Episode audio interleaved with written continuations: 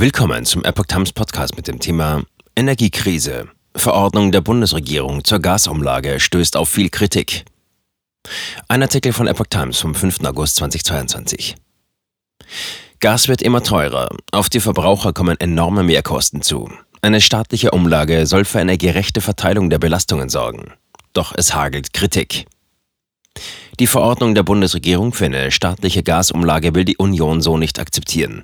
Die jetzt im Bundeskabinett beschlossene Gasumlage hat erhebliche handwerkliche Fehler. Sie ist zudem nicht fair, sagte der stellvertretende Chef der Unionsfraktion Jens Spahn der deutschen Presseagentur.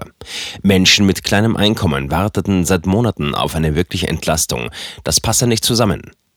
Spahn fügte hinzu, dass der Staat über die Mehrwertsteuer an der Sonderumlage noch mitverdient. Das ist zynisch. Die Bürger zahlen so bis zu 100 Euro mehr als nötig wäre. Durch die zweite geplante Umlage, die Speicherumlage, würden noch weitere Belastungen auf die Verbraucher zukommen. Wenn die Ampel hier nicht zügig nachbessert, werden wir im Deutschen Bundestag die Aufhebung dieser Verordnung zur Gasumlage beantragen, sagte der CDU-Politiker. Aus Kreisen des von Robert Habeck geführten Wirtschaftsministeriums hieß es dazu, es sei wichtig, dass auf die Umlage keine Mehrwertsteuer erhoben werde. Das ist nicht vermittelbar. Aber hier liege die Zuständigkeit beim FDP geführten Finanzministerium. Dieses müsse prüfen, wie das geht. Debatte um Rolle der Energiewirtschaft.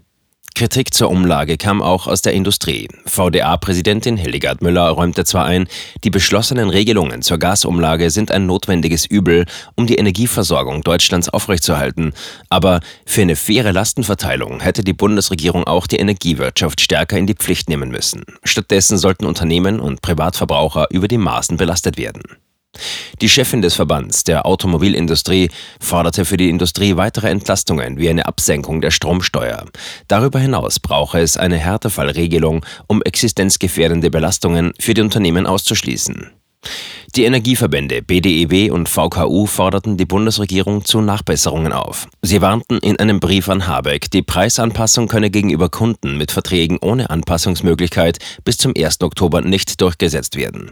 Das betreffe durchschnittlich rund 25 Prozent der Haushaltskosten. Bei Festpreisverträgen drohe ein Totalausfall, wenn die Umlage vertraglich nicht weitergegeben werden könne.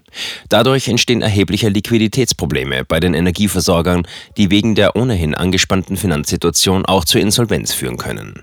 Das Kabinett hatte sich am Donnerstagabend auf die Gasumlage geeinigt, die ab Herbst zu Preissteigerungen für die Gaskunden führt.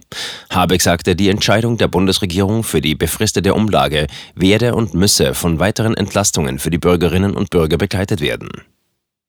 Umlage soll Gasversorgern helfen. Die Bundesregierung will mit der Umlage einen Zusammenbruch von Importeuren als Folge stark gedrosselter russischer Gaslieferungen verhindern. Sie soll ab Anfang Oktober greifen und Gasversorgern wie Uniper zugutekommen, die zu hohen Preisen Ersatz für ausbleibende günstigere Gasmengen aus Russland kaufen müssen.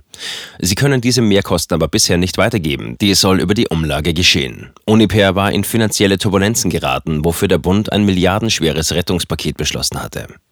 Die Rechtsverordnung soll voraussichtlich Mitte August in Kraft treten. Wie hoch die Umlage ist und wann genau sie bei den Verbrauchern ankommt, ist unklar.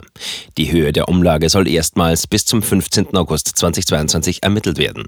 Die Höhe hängt laut Entwurf der Verordnung wesentlich von Umfang und Preis des als Ersatz zu beschaffenden Gases ab sowie von der Nachfrage. Habeck hatte eine Spanne von 1,5 bis 5 Cent pro Kilowattstunde genannt.